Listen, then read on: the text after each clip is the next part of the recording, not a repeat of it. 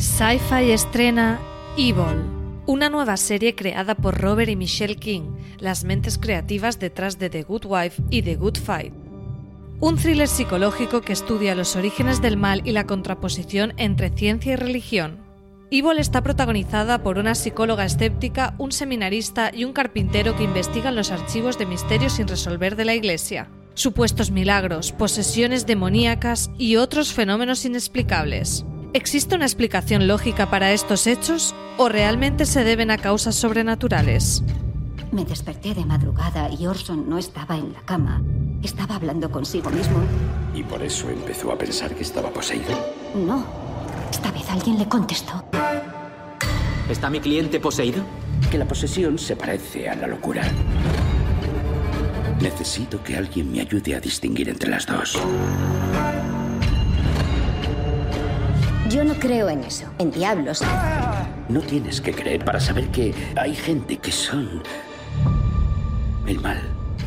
No te pierdas hoy, 13 de enero, a las 22 horas, el estreno en doble episodio de Evil en Sci-Fi. Además, los episodios estarán disponibles bajo demanda después de cada emisión hasta el 31 de diciembre de 2020 en todos los operadores.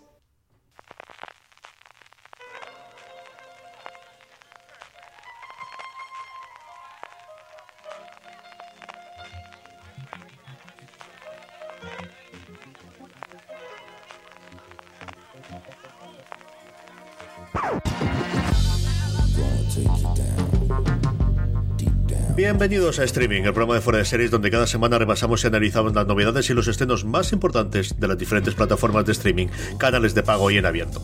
En el programa de hoy hablaremos de las renovaciones de las CW, del estreno de la última adaptación de Stephen King y de la contraprogramación de las cadenas en abierto. Además, como cada semana, repasaremos las series más vistas por los lectores y oyentes de fuera de series a través de nuestros Power Rankings, donde hay muchísimas novedades y terminaremos con las preguntas que nos enviáis relacionadas con el mundo de las series de televisión. Yo soy CJ Navas y para programa muy especial, edición especial resfriado, tengo conmigo a Francis 1917 Raval. Francis, ¿cómo estamos? Pues estoy prácticamente en una trinchera de la Primera Guerra Mundial. PJ, sacado de allí. Eh, por cierto, estuve este sábado pasado viendo la película de San Méndez en el cine, en pantalla enorme. Recomendadísima, ¿eh? CJ, tienes que ir a verla y si no te voy a coger del brazo y te voy a llevar. Y oyentes de fuera de que estáis por ahí, que no, no son series, pero es cine y cine del bueno del que hay que ver. Recomendadísima 1917. ¿eh? Auténtico peliculón bélico. Pero mira las secuelas que me ha dejado CJ. Eh, eh, ese paseo en, en plano secuencia durante toda la película por la trinchera, pues mira las secuelas. Estoy aquí con una faningitis tremenda. Veremos a ver cómo mm, aguanto el programa, si llego al streaming de la semana que viene o no. Tendremos aquí cliffhanger de, de si llego o no. Y nada, perdonad si garraspeo mucho o me trabo, me atraganto.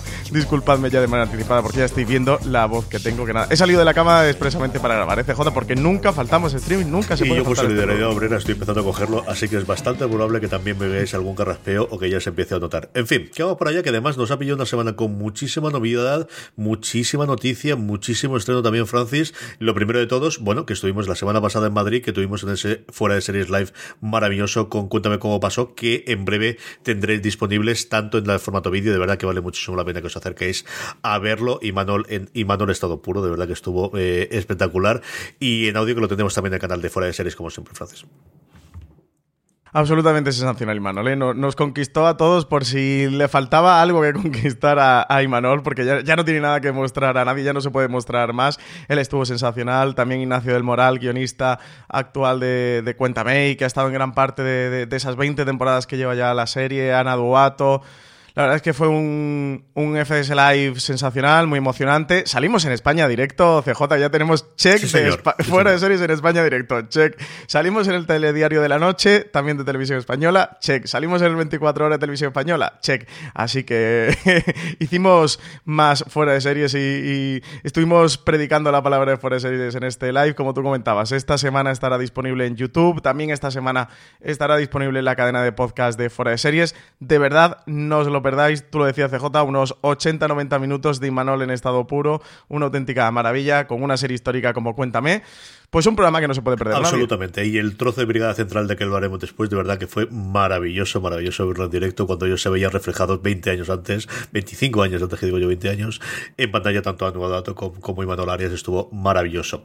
Estamos en la carrera de los premios, seguimos con premios, tuvimos los Globos de Oro y esta semana en la carrera de los Oscar tenemos los Critic Choice Awards, unos premios que nacieron originalmente solamente para la para, para cine, que hace unos años decidieron abrir también para televisión, e igual que ocurrió con los Emmy, que ha ocurrido con los Globos de Oro, también Fleabag ha sido la gran ganadora de esos Critic Choice Awards del 2020, Francis.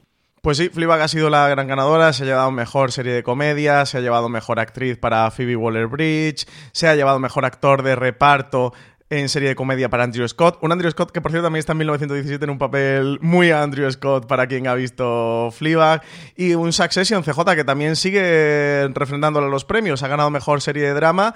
Para desgracia nuestra que no se lo ha llevado Watchmen, oye, pero que Succession se lo lleve también es, también es regocijo y saben las penas a menos. Jeremy Strong, CJ, aquí sí que han reconocido a Jeremy Strong, ¿eh? se nota, bueno, los Critics Choice son los premios de la Asociación de Críticos Norteamericanos y a lo mejor han afinado un poquito más que los Globos de Oro. Regina King se lo llevó por Mejor Actriz en Serie de Drama por Watchmen. Billy Crudup, que también comentamos lo bien que está en The Morning Show, de lo mejorcito de Morning Show, se lo ha llevado como Mejor Actor de Reparto en Serie de Drama. Nuestra Jean Smart en Watchmen también se lo ha llevado eh, como Mejor Actriz de Reparto en Serie de Drama. Bueno, pues unos, unos Critic Choice que creo que sí que han dejado muy buenas nominaciones, que quizás la mayor sorpresa haya podido ser en Serie Limitada, que no ha ido para Chernobyl, que ha ido para Si nos ven una sí nos ven que no estuvo ni nominada en los Globos de Oro y que los Critic Choice se ha llevado el máximo galardón, mejor TV Movie para el camino y mejor serie de animación CJ, Boya Horseman han estado por hacerte el gusto, ¿eh? los Critic Choice. Confiésame que has estado tú votando y haciendo propaganda. Yo es cierto que es una asociación a la que le sigo menos que a la TCA, que ahora está haciendo el tour de invierno y por eso nos salen tantas de las noticias que comentaremos. Todo lo que viene, por ejemplo, de FX original de Estados Unidos, que aquí repartiremos en distintas plataformas, viene de la presentación que tuvieron ahí en medio. Y como os comentaba antes, era una asociación que originalmente era de cine, que ha entrado eh, desde hace unos tiempos, pues cuando vieron que al final la televisión empezaba a tener nuevas series, pues algo así me lo ha ocurrido aquí con los Feroz, ¿no? De, originalmente solamente para críticos de cine y luego abrirse la parte de televisión. Y es cierto que al final yo le hago menos caso normalmente como asociación y como premios, también porque pilla justo después de los Globos de Oro, que a las TCA, que se dan en verano, eh, normalmente cuando se hace el tour de verano. Pero como comentabas tú, yo empezaba a ver los, los premios y digo, oye, pues la verdad es que mm, tengo bastante poco que discutirles, tanto las nominaciones originalmente como posteriormente los ganadores. Yo creo que era quedó un elenco bastante repartido y bastante eh, que refleja bastante, sobre todo la última, eh, pues yo creo que desde sí, desde que se estrenó así nos ven en torno a mayo, creo recordar abril en adelante, bastante de, lo que tuvimos a lo largo del 2019 en cuanto a grandes estrenos y grandes interpretaciones. Yo en general estoy bastante, bastante de acuerdo. Como también estoy bastante de acuerdo con esta política de la CW de para no enfadar a nadie, renovamos a todo el mundo y ya arreglado. Son maravillosos, ¿eh? Qué grandes son. son fantasía pura. Pues sí, CW. no se ha esperado ya los Afrons, ha aprovechado la ronda de los TCA de invierno que tú comentabas, CJ, para confirmar la continuidad de su parrilla de programación, renovando toda su serie, sí, todas sus series, incluidos sus estrenos de otoño, Batwoman y Nancy Drew, con el encargo de 13 episodios más para Kitty Kane antes de su estreno el próximo 6 de febrero. Además de los regresos de Batwoman y Nancy Drew por sus segundas temporadas, eso, pues han sido renovadas para una tercera All American, Embrujadas, In the Dark, Roswell, New Mexico, con una cuarta Bloodlining y Dynasty, Riverdale ya con la quinta, lo tonto, lo tonto, Riverdale ya se mete en quinta temporada, con una sexta Legends of Tomorrow y Supergirl, que recordemos que Supergirl vino de, a de CW y ya va a tener aquí sexta temporada, y Flash con séptima, que va a ser la serie más vetusta dentro de la parrilla de CW, ya con una Arrow que, que se acaba, pues recordemos que no han sido renovadas ni Supernatural, ni la propia Arrow, ni los 100, pero porque ya se sabía que iban a cerrar sus historias esta temporada, ya tienen última temporada de estas tres, así que eso, Flash se va a quedar como la, la serie más antigua de la parrilla de CW, del CJ.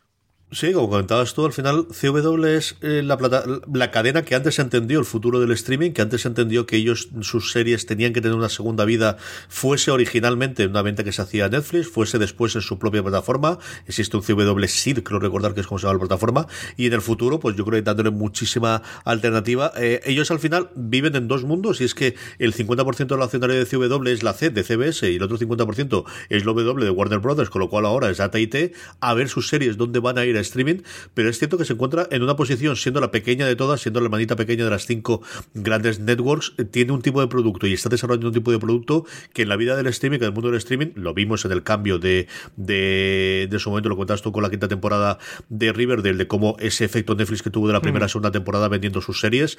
Bueno, pues alguien que yo creo que lo tiene muy claro es Pedowitz, Mark Pedowitz, que al final era, pues no era de reír, pero sí el, el pues, nuevamente el hermanito pequeño de los grandes directivos, es el único que sigue en su puesto de jefe, como 10 años después, y el señor, y, además creo recordar que le habían dado un, cargo superior ahora que no era TCA, y es el primero que yo creo que, desde luego en las, en las networks, en las grandes cadenas en abierto americana, vio las orejas al lobo, vio por dónde iba el, el, futuro de, de, su producción propia y de, y de, explotar la producción propia futuro, y de verdad que lo han entendido muy bien, y llevan varios años, nos sorprende este, nos reímos, pero llevan varios años en los que, si no el 100% Francis, el 70, el 80% de sus series, todas son renovadas. Es que funciona muy todas bien. tienen cinco temporadas y cosas muy Es que funciona muy bien en audiencia, es que se venden internacionalmente, es que todas estas series están disponibles legalmente en España. Todas se venden y, y, es que funciona muy bien. Allí en Estados Unidos, como tú comentabas, en Netflix han ido entrando muchas de ellas. Con Riverdale fue una auténtica sensación. Oye, es que lo estaban haciendo muy bien, es que tienen su target muy claro, tienen su público muy claro y son series que dentro de su público son series muy buenas, con buenas producciones e interesantes. Y con el Arroverso hicieron un acierto total, ¿eh? ¿eh? total y absoluto. Así que nada, se lo merecen, ¿eh? se lo merecen, que, que las renueven y que continúen la CW también, como siempre. Y la maquinaria muy bien engrasada. Yo al final lo digo sobre todo a Kevin Smith cuando va a dirigir algún episodio de Supergirl o de tal, dice, yo no sé para qué me han contratado, es que voy a dirigir yo aquí, si estoy ya todo hecho. si aquí ya saben lo que tienen que hacer, ¿no? Al final, pues eso, lo, lo, que es industria, ¿no? De que hablamos que quizás aquí en España no tenemos a las series, especialmente con las series diarias de todo el mundo sabe lo que tiene que hacer y sí puedes hacer algún ajuste, pero la maquinaria ya funciona y eso desde luego en todas las series de la Roverso, que al final son capaces de hacer, pues eso, de 22 a 25 episodios por temporada por 6 series, pues empieza a multiplicar. Es que es un poquito de metraje y un poquito de producción la que tienen que hacer allí en Canadá, que es donde rodan todas y cada una de las series de, de la Ruverso. Vamos ya con el resto de las plataformas, Francis. Lo primero, simplemente nombrarlo. La segunda temporada de Pequeña Coincidencia llega el 15 de enero a Amazon Prime Video y Apple TV Plus estrenamos ya el 1 del gran estreno de enero, Little America, su primera temporada. Recordemos que ya está renovada por una segunda. Nos va a llegar el 17 de enero. Inspirada en las historias reales presentadas en la revista Epic, Little America irá más allá de los titulares para ver las historias divertidas, románticas, sinceras, inspiradoras y sorprendentes de inmigrantes en Estados Unidos cuando ahora dicen que son más relevantes que nunca. Little America está escrita y producida por Lee Eisenberg, showrunner de la serie, junto a Kumail Nanjiani y Emily V. Gordon.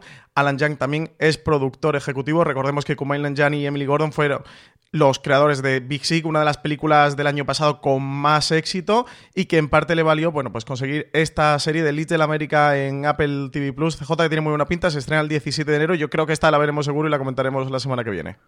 Sí, se estrenan todos de golpe, son episodios cortos, en torno a la media hora de duración, y van a hacer lo mismo que hicieron con, con la otra comedia, aunque en esta, Little America, por lo que he leído yo las críticas eh, americanas, combina desde cosas más duras y más dramáticas, melodramáticas y cosas más abiertamente comedia o circunstancia de comedia. Estrenan todos los episodios de esta primera tanda, de esta primera temporada, y lo que estoy leyendo hasta ahora habla muy, muy bien de ella. Está seguro que lo haremos este fin de semana, desde luego, y que la comentaremos para la semana que viene. Como segundo que comentaremos, cuando se estrene, bueno, pues el gran fichaje nuevo de Apple TV Plus. Un Apple TV Plus, recordemos en la presentación que teníamos grandes figuras, especialmente femeninas, pues una más, ganadora del Emmy, ganadora del Globo de Oro, una de las, bueno, de las actrices más en boga en los últimos años, especialmente en miniseries, que se aúna con uno de sus directores. Patricia Arquette va a protagonizar la serie Severance en Apple TV Plus. Pues poquitas horas después de ganar ya su tercer Globo de Oro por el papel que interpretaba en The Act conocíamos cuál iba a ser el siguiente proyecto de Patricia Arquette. Va a ser, como tú comentabas, Severance, esta nueva serie de Apple TV Plus, en la que va a volver a formar equipo con Ben Stiller, con quien ya trabajó con Fuga en Dan Nemora. Serie que le valió a ambos el reconocimiento dentro de varios premios de la industria, como los Globos de Oro, que Arquette se llevó uno de ellos.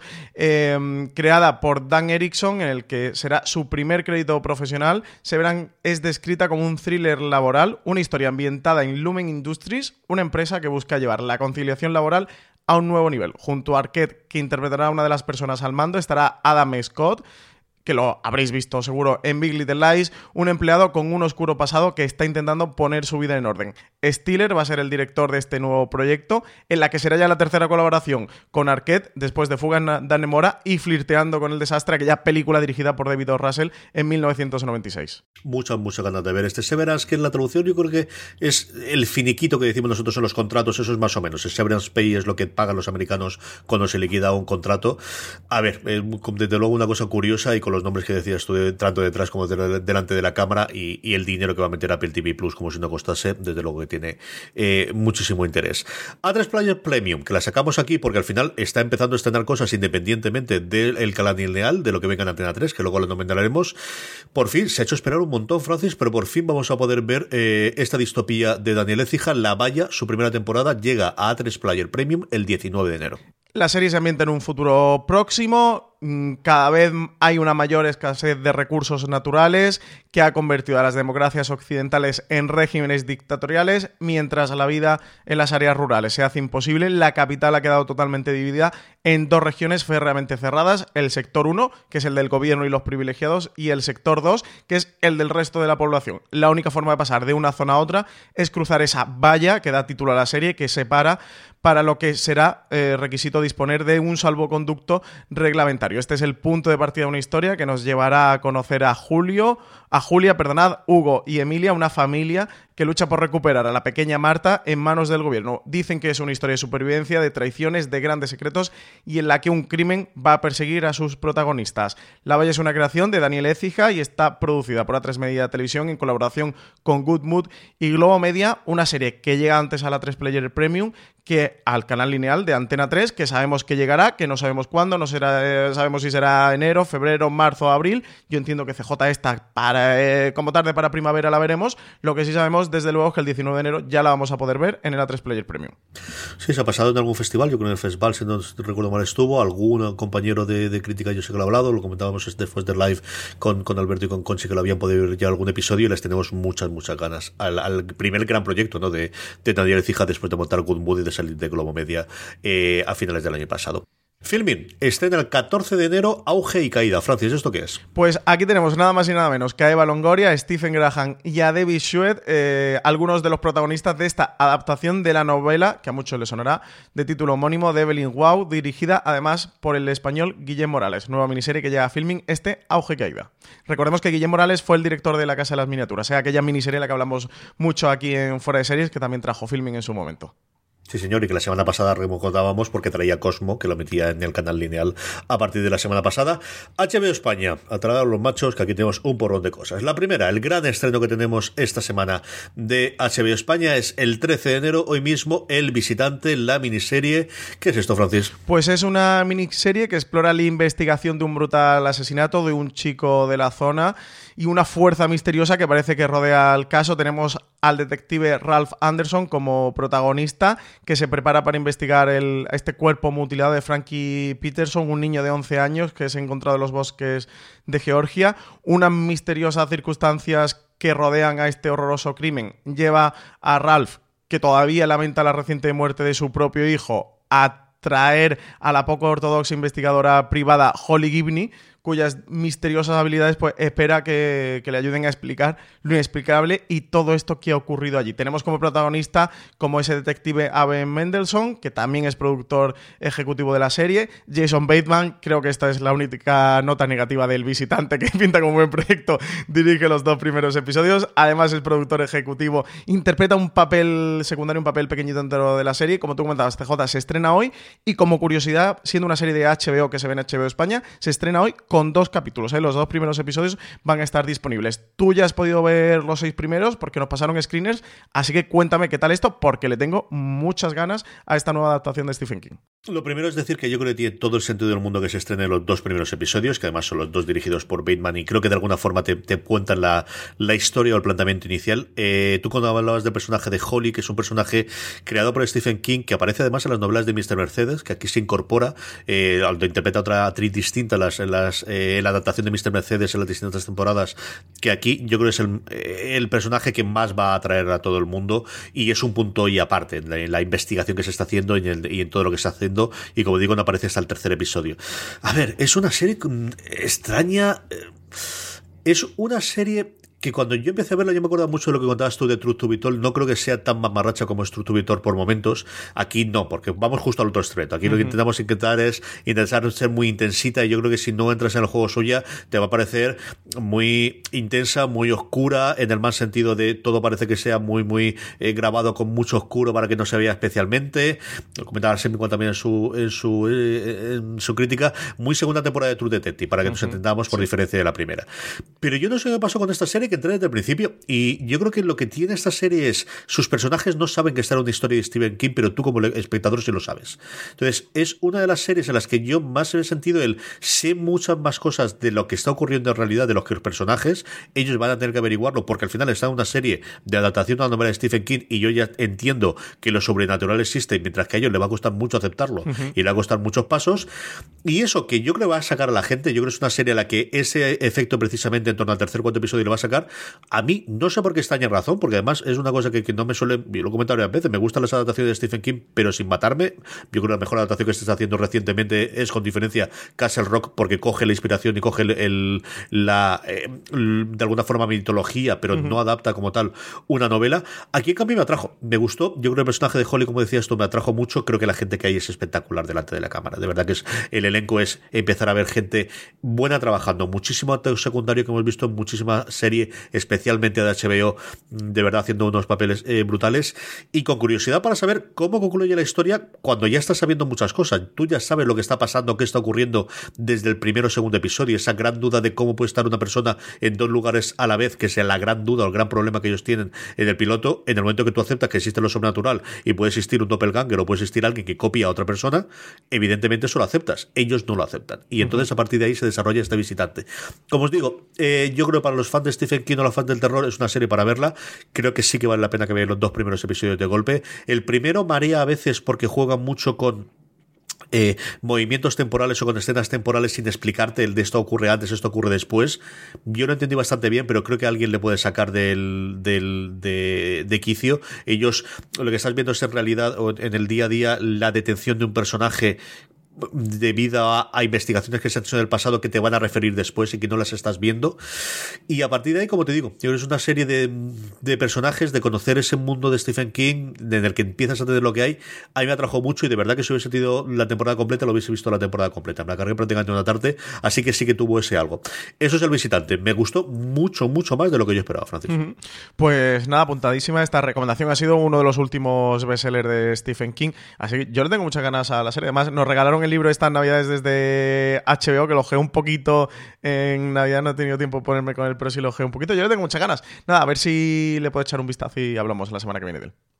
Dos días después, el día 15 de enero, antes hablábamos de la serie de la CW, nos llega la quinta temporada ya de Las Leyendas del Mañana, The Legends of Tomorrow, y evidentemente se estrenó este fin de semana pasado de New Pop, y tenemos no solo a Francis, que ahora nos hablará también, sino a Javier Cámara, Álvaro Níbal le entrevistó y nos comentó un poquito de cómo ha el rodaje, de cómo va esta segunda temporada, porque sí, él ya dice segunda temporada de, de New Pop, de New Pop, ya lo escucharéis.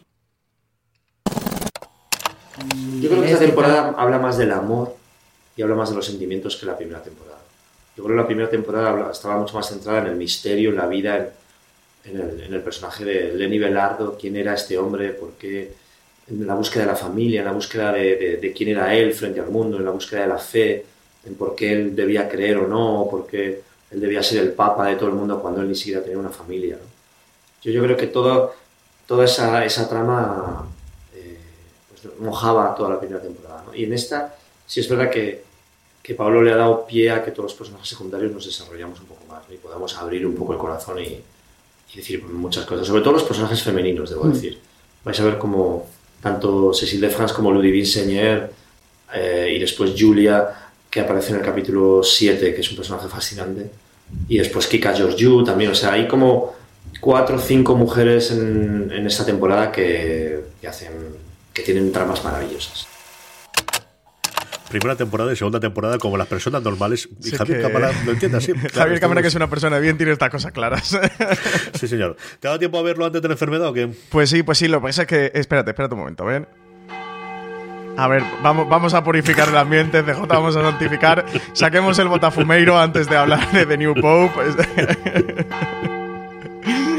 vale, ya, ya podemos hablar de él. Tenía que haber Eh, el control. Esto, sí. no, no fue, no era buena idea esto. Esto no era buena He idea. podido ver el, el primer episodio. Eh, me ha gustado mucho. Creo que sí le que la serie en cierto momento mm, torna un, un camino diferente o, o vira un poco, toma un nuevo rumbo. En, al hilo- lo, comenta Javier Cámara, creo que en el audio lo comenta muy bien y, y lo deja. mm, muy claro, creo que es la serie que ya vimos en la primera temporada en, en The Young Pope. Si a la gente le gustó Young Pope, creo que The New Pope le va a gustar. Eso, solo he visto el primer episodio porque sí que nos han pasado screeners de, de la mitad de la temporada, pero quiero ir viendo uno a uno, semana a semana, ir disfrutándolos. Creo que lo voy a hacer, creo que me voy a resistir. Si me resistí con Watchmen, creo que también lo voy a conseguir con The New Pope.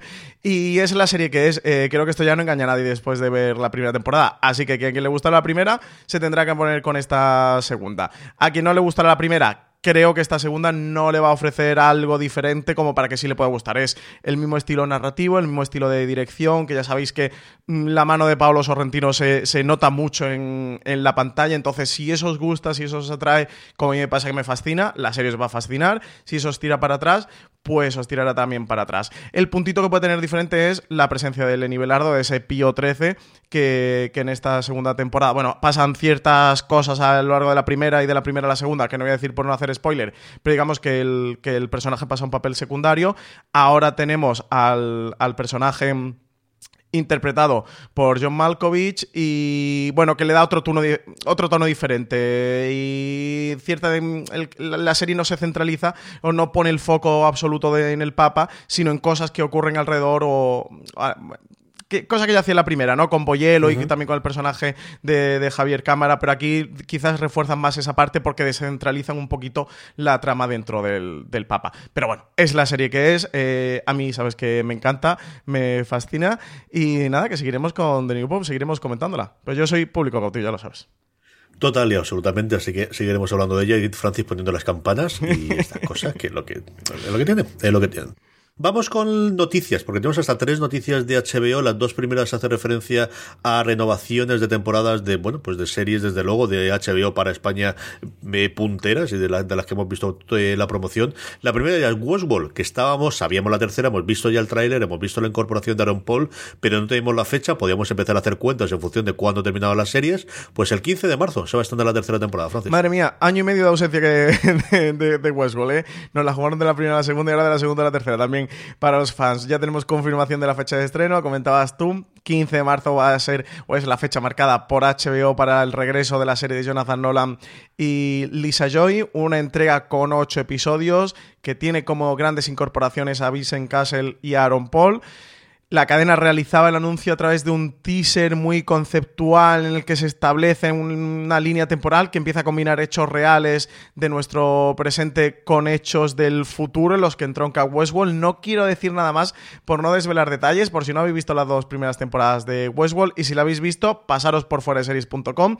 Ahí tenemos la noticia. Os vais a noticias. Si lo hacéis hoy estará por portada, pero si no os vais a la sección de noticias, ahí tenéis todo desgranado. Tenéis también el vídeo y lo veis vosotros mismos. Y nada, pues muchas ganas, que nada, el 15 de marzo está ahí al lado, CJ. Así que buenas noticias. Yo ya me he empezado a temer lo peor, ¿eh? que se fuera abril o mayo o incluso septiembre, octubre. Yo pensaba al final que se iba a ir a verano, la verdad es que sí, pero mira, no, 15 de marzo. Tendremos que esperar un poquito más, todavía no sabemos. Lo normal, la fecha de estreno, desde luego, era siempre verano, que se movió el, pasado año con, eh, con el final de Juego de Tronos. El cuento de la criada, lo que sabemos sobre ella, sobre su cuarta temporada renovadísima, es que va a tener solo 10 episodios, Francis. Lo ha confirmado Bruce Miller, el showrunner de la serie. Confirmaba eso, que, que esta cuarta temporada iba a haber reducido a su número de episodios, pasaba de 13 a 10. Una cosa, una cuestión que Miller aclaró rápidamente, porque normalmente este tipo de decisiones suele ser de una serie que, que está en caminos de, de, ser cancelada. Él aclaraba que, que la decisión o que la razón detrás de esto había sido absolutamente creativa, que no era una petición de Hulu, sino que partía de la creación de, la serie. Así que, que, los fans que no se preocuparan, que el cuento de la criada no, estaba en caminos de ser cancelado, desde luego esto no era un indicativo de ello. Así que a ver qué tal CJ esta nueva temporada, una cuarta temporada que sabemos que tiene previsto su rodaje el 2 de marzo, lo sabemos a través del Sindicato de Técnicos Audiovisuales de Canadá, que viene la fecha del inicio del rodaje. También sabemos que se va a extender en principio hasta el 24 de de julio, por lo que este año su estreno llegaría en la temporada de otoño, que sería varios meses después de su fecha habitual de, lanzamiento, que siempre ha oscilado entre abril y junio en sus tres primeras temporadas. Así que esta sí que se retrasa, sí que irá para otoño, de 13 pasa a 10 episodios, yo creo que es algo que le va a venir bien a la serie y que es una buena decisión creativa porque le empezaba a hacer falta recortar un poquito las temporadas. Y nada, de momento seguiremos teniendo más el cuento de la criada. Y la que de momento es solo un proyecto, pero ¿qué proyecto? Es la adaptación de pues una de las series del año, a ver qué carrera tiene ahora de cara a los Oscars. Parásitos se va a convertir en serie en HBO, Francis. Ha habido últimamente batallas por derechos de remakes de, de películas de Hollywood. La última de estas batallas se ha librado por los derechos de adaptación de Parásitos. Finalmente, la puja la ha ganado HBO. Se queda con el derecho de adaptación de esta exitosa película del coreano Bong Joon-ho, ganadora de la Palma de Oro del 2019 en Cannes, ganadora del Globo de Oro 2020 a Mejor Película Extranjera. Yo la pude ver, es un auténtico peliculón. A los que os guste el, el género un poquito de terror y los buenos dramas, es un drama social absolutamente maravilloso. Bueno, Joon-ho tiene una carrera eh, fantástica, con grandes películas. Seguro que habéis visto Host, Okja o, o Snowpiercer. Así que ya sabéis un poquito de, de, lo que va este director. Eso, la película es fantástica. Ha conseguido los derechos de adaptación HBO. Bueno, está formando un equipo con el propio Bon Joon-ho para la adaptación junto a Adam McKay, CJ, que recordemos que es el productor de Succession, una de las series del momento, también ganador del Oscar por La Gran Apuesta. Así que nada, un proyecto que por ahora está en una primera fase de desarrollo, por lo que no se conocen más detalles. Más allá, eso, de que HBO está trabajando en ello, que se ha quedado con los derechos para la adaptación y que tanto Bon Joon-ho como Adam McKay están trabajando en esto. Sí, es un dúo de, de, de fantasía para, para HBO, aquí dentro del acuerdo global que tiene con, con, HBO para hacer adaptaciones. Y pues eso, como decía Francis, fue el director del piloto, si no recuerdo mal, y siendo el último episodio de Succession. Fue el, la, la, mente responsable detrás de Vice también, desde el vicepresidente, creo que se llama aquí, no me recuerdo cómo. Uh -huh. El vicio del poder se llama el aquí, ¿no? Poder, el, sí. Vice en España. Que es una película también eh, entretenidísima y tiene un tono que yo creo que le puede ir muy bien a las cosas de, de Bon Joon-ho. Movistar Plus. Movistar Plus tiene su gran estreno del mes esta semana. 17 de enero llega la segunda temporada de El Embarcadero. Estrena su segunda ya y última temporada este viernes 17 de enero, completa bajo demanda, ocho nuevos episodios llenos de acción para este thriller emocional protagonizado por Verónica Sánchez, Álvaro Morte, Irene Arcos, Roberto Enríquez y Marta Milans una serie original de Movistar Plus en colaboración con Vancouver Media 3 Media Studios, con Alex Pina detrás de ella. Eso, pues que estrena su segunda parte y última ya de la serie del embarcadero. CJ decidieron dividir en estas dos temporadas con algo que hicieron parecido con Gigantes, a lo que hemos visto últimamente dentro de Movistar Plus de, en su estrategia de realmente es una temporada que han dividido dos y bueno, pues le han puesto esto de primera parte y segunda parte y que vamos a ver yo creo que cada vez más desde que le funcionó también a los zombies y lo hemos visto con la serie de Netflix, especialmente con la Casa de Papel y con Elite también de los últimos tiempos. Eh, yo creo que es algo que, que, que, va a ocurrir cada vez más, que al final concentre la grabación en una parte, pero que luego puedas emitirlo en dos temporadas, mm, que sean medias temporadas, porque al final te permita, sobre todo en, en plataformas de streaming que vas a emitir todos los episodios de golpe, mantener un poquito a lo largo del año la serie. La otra, hablabas tú de lo que hemos tardado en tener Westworld, pues madre mía lo que hemos tardado en tener Fargo, por fin tenemos tanto la fecha de estreno como el tráiler de la cuarta temporada que nos va a llevar a 1950. 19 de abril, CJ la fecha, una llega el 15 de marzo, la otra casi un mes después, 19 de abril, por fin tenemos fecha de estreno para la cuarta temporada de Fargo. Madre mía, esto sí lo que se ha hecho esperar, ¿eh? Qué auténtica locura. Una cuarta temporada que va a estar protagonizada por Chris Rock, en el que podemos aventurar cómo la familia de su personaje deberá enfrentarse a una banda italoamericana rival que no se lo va a poner nada fácil. Loy Cannon y los suyos andan metidos en duras competencias por el control de Kansas City en la década de 1950. Tenéis tráiler, lo tenéis también en foraseries.com que podéis verlo. Dicho mejor, debéis verlo porque pinta muy bien esta cuarta temporada de Fargo tiene esta afirmación de aquí tenemos a Chris Rock diciendo los italianos son el pasado, nosotros somos el futuro. Bueno, pues que vaticina ya el, el tono que va a tener esta cuarta temporada y cómo viene por aquí, pues esta guerra entre eh, afroamericanos e italoamericanos. Es la quizá la temporada, desde luego, solamente viendo el tráiler, que quizás más despegada está o más alejada está de, de las tres anteriores o del espíritu del Fargo de los Cohen que nosotros podíamos pensar. A ver después cómo lo engancha Howley, le hacían varias entrevistas porque estuvo presentando en la TCA Fargo a ver qué es lo que estaba haciendo ahora. Lo próximo que va a hacer va a ser el guion de la nueva película de Star Trek, de este universo eh, que tenemos cinematográfico, va a coger las riendas él. Tiene ese guion en su momento del, del Doctor Muerte de Doctor Doom eh, para los Cuatro Fantásticos y se quedó en un cajón, que ahora con toda la bueno, pues con todas las sinergias entre Fox y, Disney a ver qué ocurre con los Cuatro Fantásticos, mm. si lo va a rescatar o no el universo cinematográfico, que yo entiendo que sí, pero yo creo que Feige está empezando a hacer encaje de bolillos, a ver dónde los mete y cómo los mete y en qué circunstancias los mete, y algo que tiene que hacer, y también la adaptación de su novela, que el señor también le da por escribir novelas entre temporada y temporada que escribe, y hace novelas bastante apañadas. Yo tengo la mitad, tengo a mitad la, última que escribió de un accidente de, avión que también estaba viendo, no sé si se decían una adaptación con él, pero lo primero que tenemos después de haber terminado Legión, que de verdad que vale mucho la pena si no lo habéis visto y que os acerquéis a ella, es de Fargo. Vamos con el gigante rojo, Francis. Vamos con Netflix. Un Netflix que estrena, bueno, pues yo creo que dos grandes estrenos para el 17 de enero. El primero de ellos, la sexta temporada de Grace and Frankie, que es, si yo no recuerdo mal, junto con Boyard Horseman, las dos series más longevas que a día de hoy tengan emisión, después de terminado Orange is the New Black. Y la segunda temporada de uno de los fenómenos de Netflix del año pasado, de los tres o cuatro que todas las temporadas nos trae, Sex Education, estrena su segunda temporada este 17 de enero. Sex Education tiene como protagonista a Otis Milburn, un estudiante secundaria socialmente que vive con su madre, Jean, una terapeuta sexual. En la primera temporada, Otis y Maeve Willy montan un consultorio sexual en el instituto para aprovechar el talento natural de Otis para aconsejar sobre sexo. En esta segunda temporada, Otis tendrá que dominar sus recién descubiertos impulsos sexuales para poder avanzar en la relación con su novia Ola, al mismo tiempo que se enfrentará a la ya tensa relación que tiene con Maeve un fenómeno absoluto y total. Tuvo unos números y además yo creo que es una serie de la que se ha hablado mucho y se ha visto muchísimo. A ver qué ocurre con esta segunda temporada.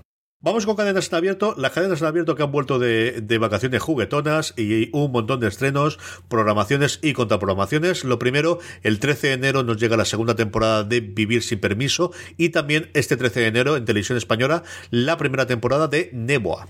Tras el éxito de La caza Monte Perdido, Televisión Española tiene un nuevo thriller y va a intentar a partir de la próxima semana atrapar a la audiencia. Para ello llega Neboa, este lunes 13 de enero con Emma Suárez como protagonista de una historia que se desarrolla en los rincones más recónditos de Galicia. La actriz a la que recientemente hemos visto en series como La Zona y Criminal interpreta a una investigadora de la Guardia Civil llamada Mónica que hará pareja profesional con Carmela, encarnada por Isabel Naveira, conocida por su personaje de Pilar en Faniña y por el público gallego eh, por ficciones como Serra Moura o Matalobos. Juntas deberán resolver un caso criminal a contrarreloj. Y es que en Newa comienza durante la primera noche del Entroido, el carnaval tradicional gallego, en la isla de Newa, cuando aparece el cadáver de un adolescente en una cueva conocida como Oburato Dodemo, el agujero del demonio. Veis que incluso el gallego hasta con faringitis consigo salvarlo, eh, pero no es un crimen cualquiera, ya que parece estar conectado con las leyendas de la zona. En 1919 y 1989 aparecieron cuerpos de la misma forma y dieron pie a series de cinco asesinatos jamás resueltos durante los ocho días del carnaval. Además, hay quien cree que esos crímenes tienen conexión con el Urco, un hombre con cabeza de lobo que sale del mar rodeado de cadenas para llevarse a los vivos. A mí es una serie que me tengo ganado, es un thriller con Emma Suárez. Ya con eso, yo cuando leí eso digo, bueno, pues al menos el primero tendremos que verlo, sí o sí, más después de ver, eh, es que además me imagino el mismo personaje de criminal, que era de lo mejor que tenía eh, los episodios españoles de criminal, que era ella, pues eso, en, en, en, mandar y en policía, en ese caso policía, aquí en Guardia Civil, y bueno, pues en recrear la pareja femenina de investigadoras, aunque volvamos a tener niñas muertas y cosas por el estilo, pero que yo creo que no hemos visto tanta en la ficción y yo creo que nos puede traer. También un día después, ante 3 estrena el 14 de enero la primera temporada de su gran apuesta de enero, Perdida nueva serie original de A3 Media Televisión. Llega eso mañana martes 14 de enero al prime time de la cadena. Se trata de un thriller emocional que narra el viaje de un padre a Colombia que hará lo indecible para descubrir lo que le ha pasado a su hija. Perdida está producida por A3 Media Televisión en colaboración con Big Bang Media de The Media Pro Studio y el rodaje se ha llevado a cabo íntegramente en exteriores e interiores naturales de Valencia y Bogotá con más de 120 localizaciones diferentes. La serie está creada por Nacho López a partir de una historia original de Ruth García y David Oliva y Daniel Grau es el gran protagonista de esta historia junto con Adriana Paz. Total y absolutamente. Yo creo que esta es la serie que le puede convertir a Grau en ser más grande. Yo a mí me encantó en Gigantes, me parece que hace un papelón espectacular.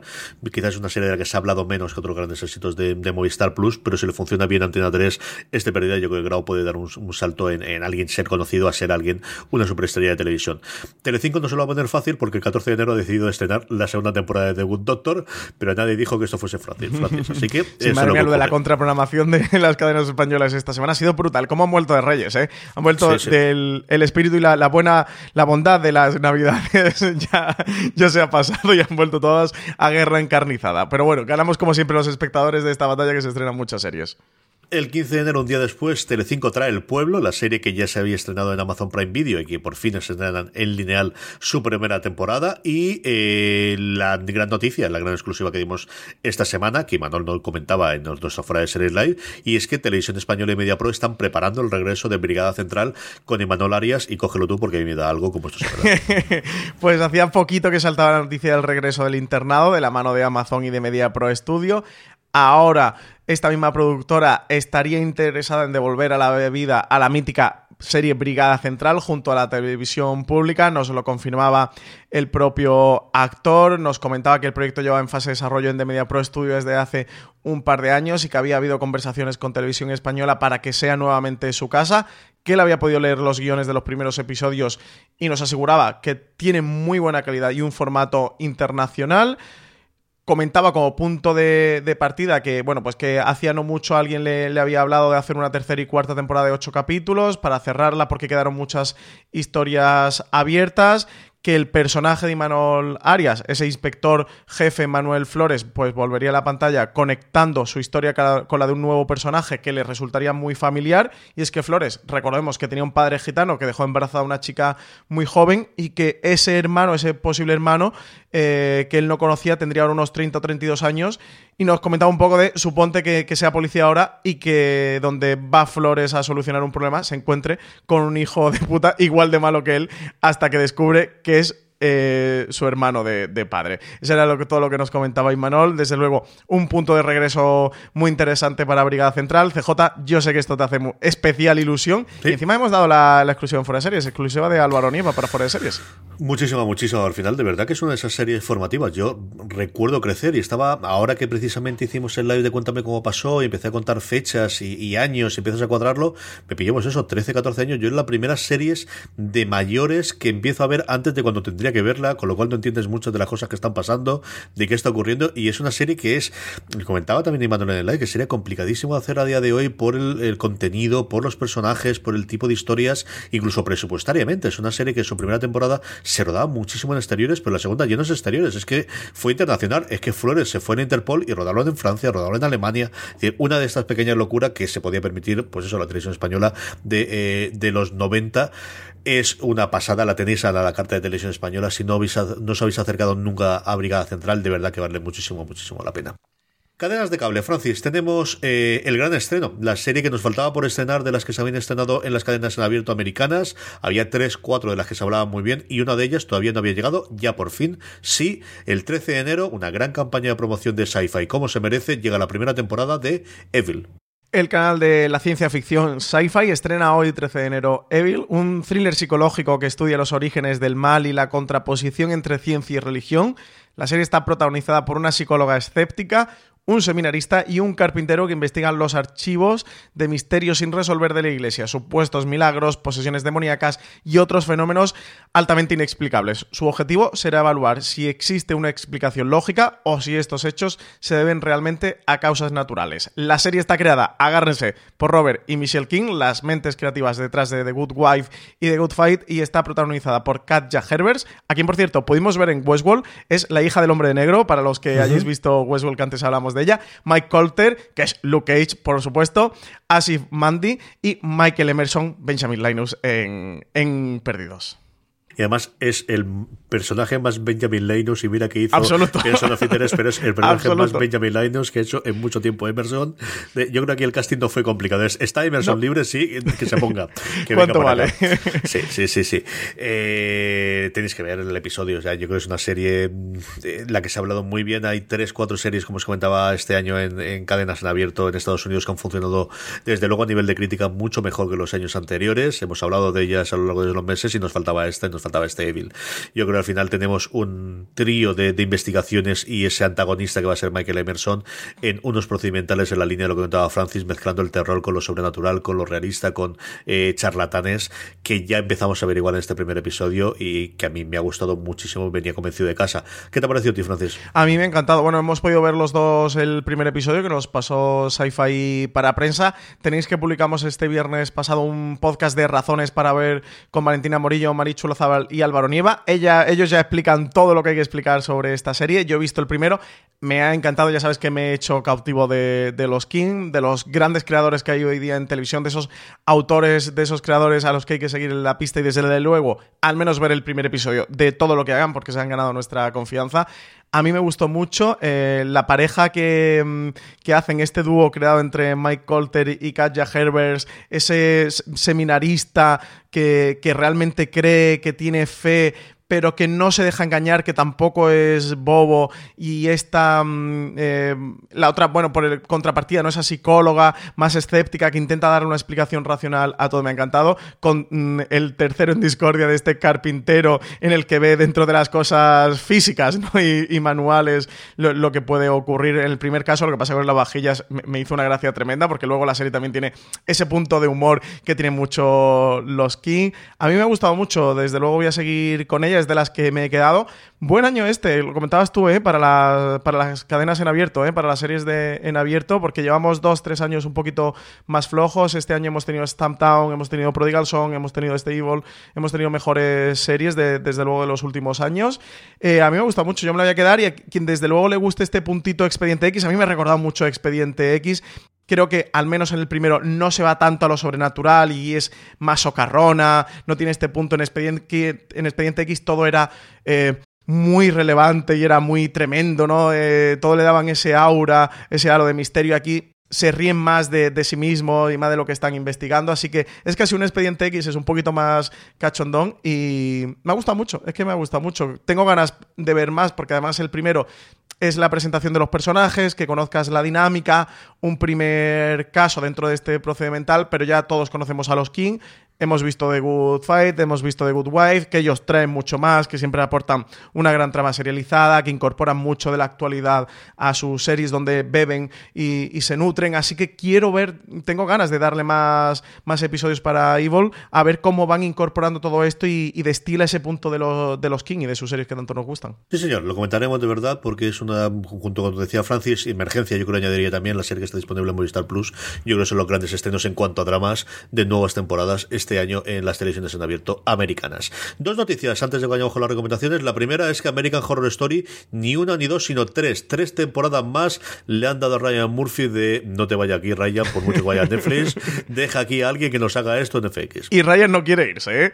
Ryan no quiere irse de FX tampoco. Aquí la relación de amor no se ha roto. Han tenido una, una canilla al aire con Netflix, pero no se ha roto.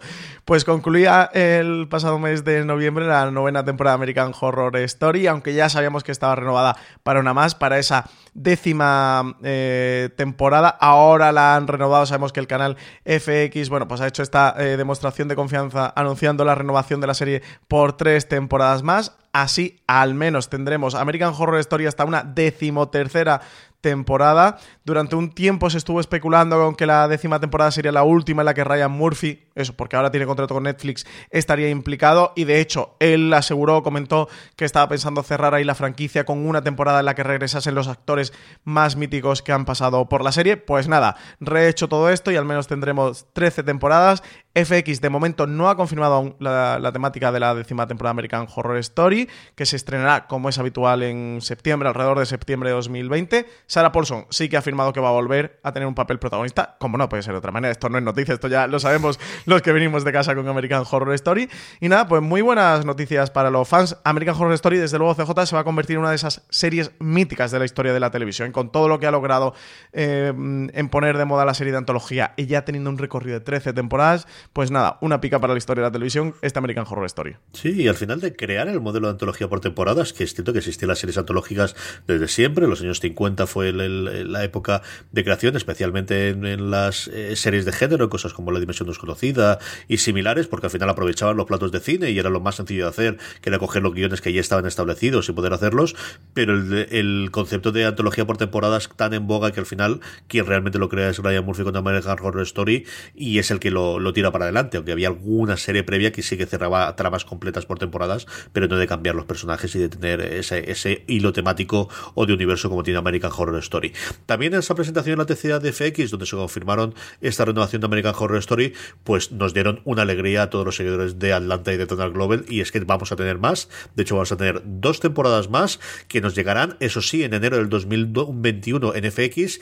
Y aquí espero que Fox la estene bien, porque la última, acuérdate que lo estrenó todo de golpe, pues a prisa, para meterla en el este, que me pareció bien en el sentido de que el mismo día que se estrenó está toda disponible automáticamente en streaming, pero a ver si la podemos estrenar al ritmo americano, que no estaría más. Así que desde aquí mando ya la plegaria y la rego a un año vista a la querida gente de Fox en España para que estrene la tercera y cuarta temporada de Atlanta a ritmo americano. Sí, se nota aquí la, la choja de Disney en FX. ¿eh? Madre mía, las renovaciones llegó Landgraf a, esta TCA diciendo: A ver, señores, que traigo exclusivas aquí que, se me caen de los bolsillos. Pues comentábamos ante la American Horror Stories, ahora tú lo hayas dicho. CJ, Donald Glover eh, volverá en, 2021. Sí que no va a haber Atlanta en este 2020, pero sí que lo va a hacer en 2021 con las temporadas tercera y cuarta para su serie Atlanta. La tercera constará de 10 nuevos episodios eh, que verán la luz a principios del año que viene, mientras que la cuarta temporada lo va a hacer con 8 episodios que deberían estrenarse en, en torno a otoño de 2021.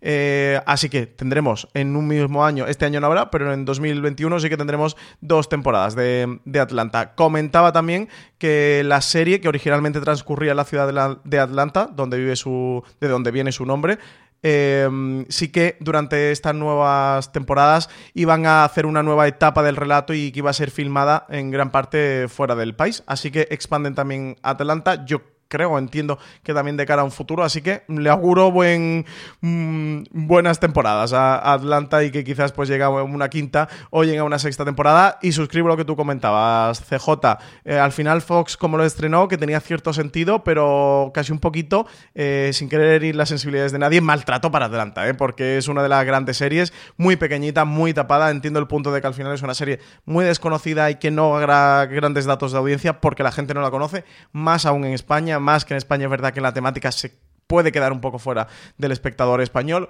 pero oye, hay que reivindicar a Atlanta, hay que ver a Atlanta y hay que darle una oportunidad y desde luego Fox tiene que hacer una apuesta por esta serie, porque FX, su canal original, yo lo he hecho, ¿eh? renovándolo por una tercera y cuarta, así que nada, Fox en España, que le, que le ponga en su sitio y que reivindique un poquito esta maravillosa serie que tiene.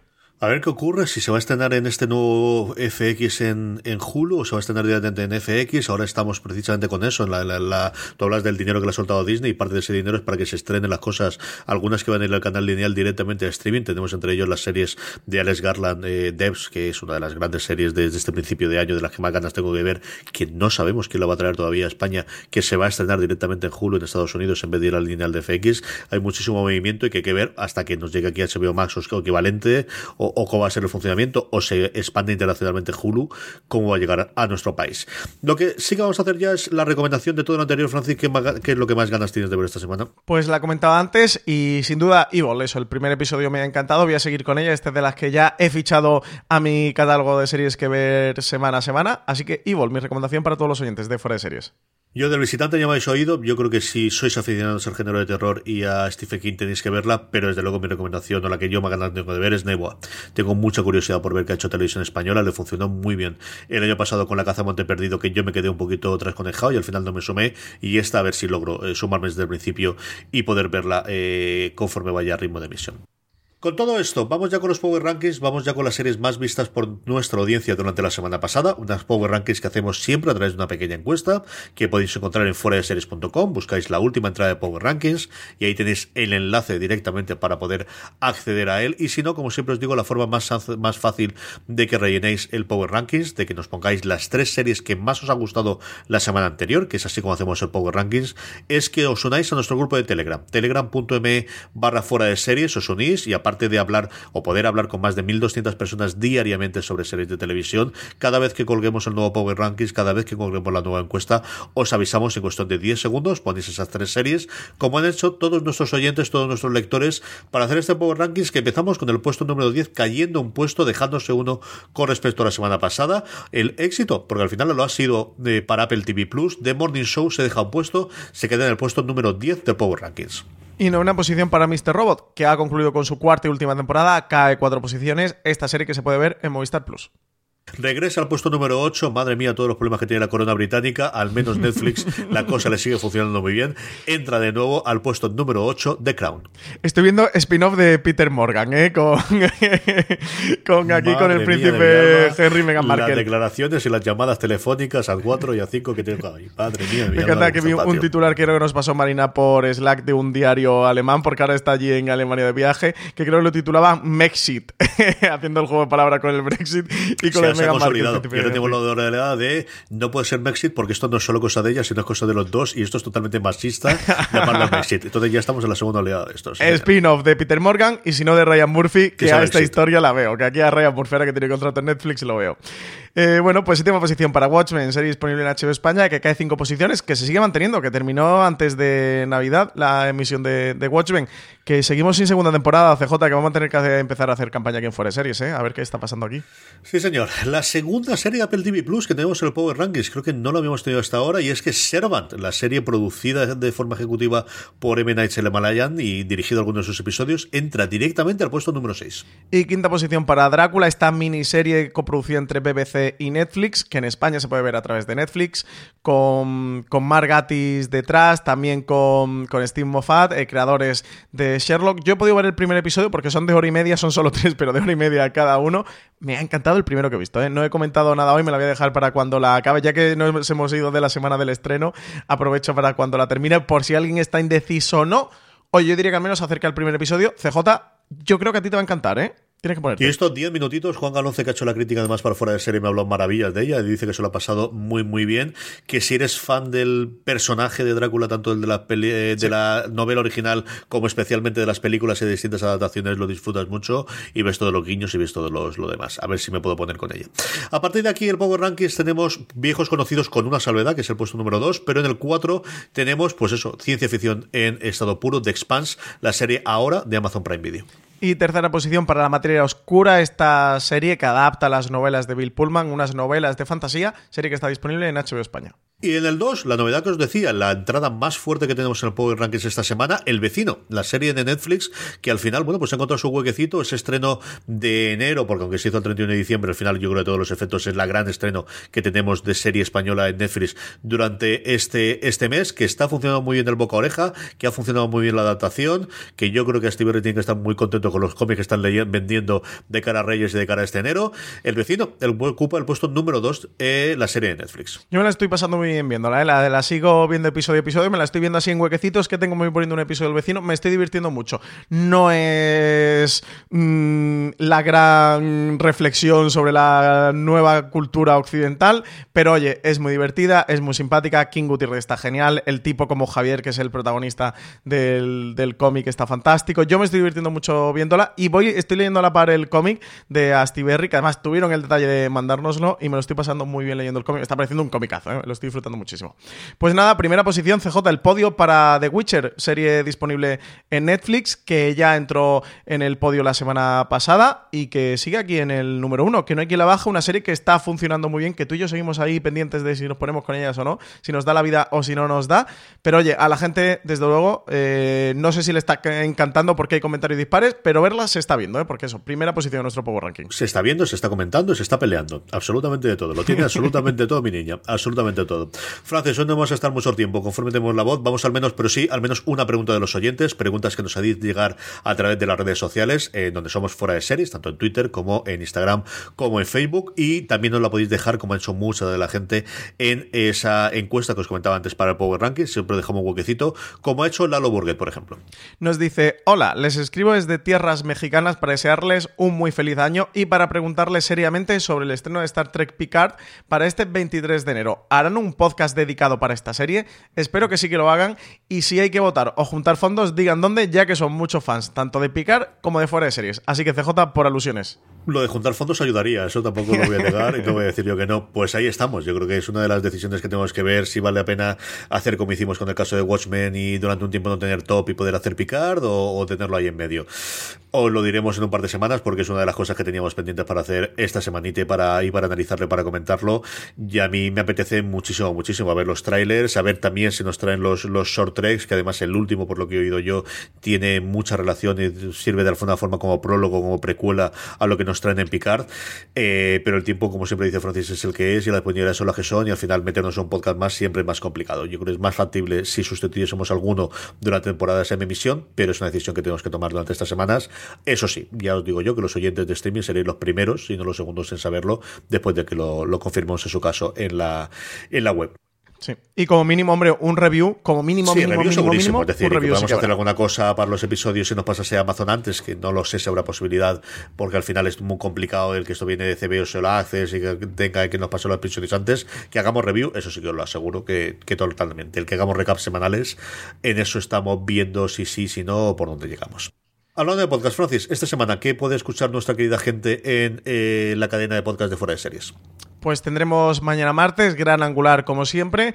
Este dedicado a las series españolas de Netflix para 2020. Vamos a hacer una serie de varios programas en el que iremos repasando las distintas cadenas y plataformas, eh, sus producciones originales para España. Y eso, abrimos mecha con Netflix, unos grandes angulares que os recomiendo que escuchéis para estar prevenidos de todo lo que se va a estrenar este año. Proyectos que a lo mejor conocéis, pero otros muchos no. Y os contaremos de qué va cada uno y cuáles son las expectativas que hay en torno a ellos. El miércoles, un top con las series que despertaron nuestra serie un top muy personal de la redacción de Fuera de Series.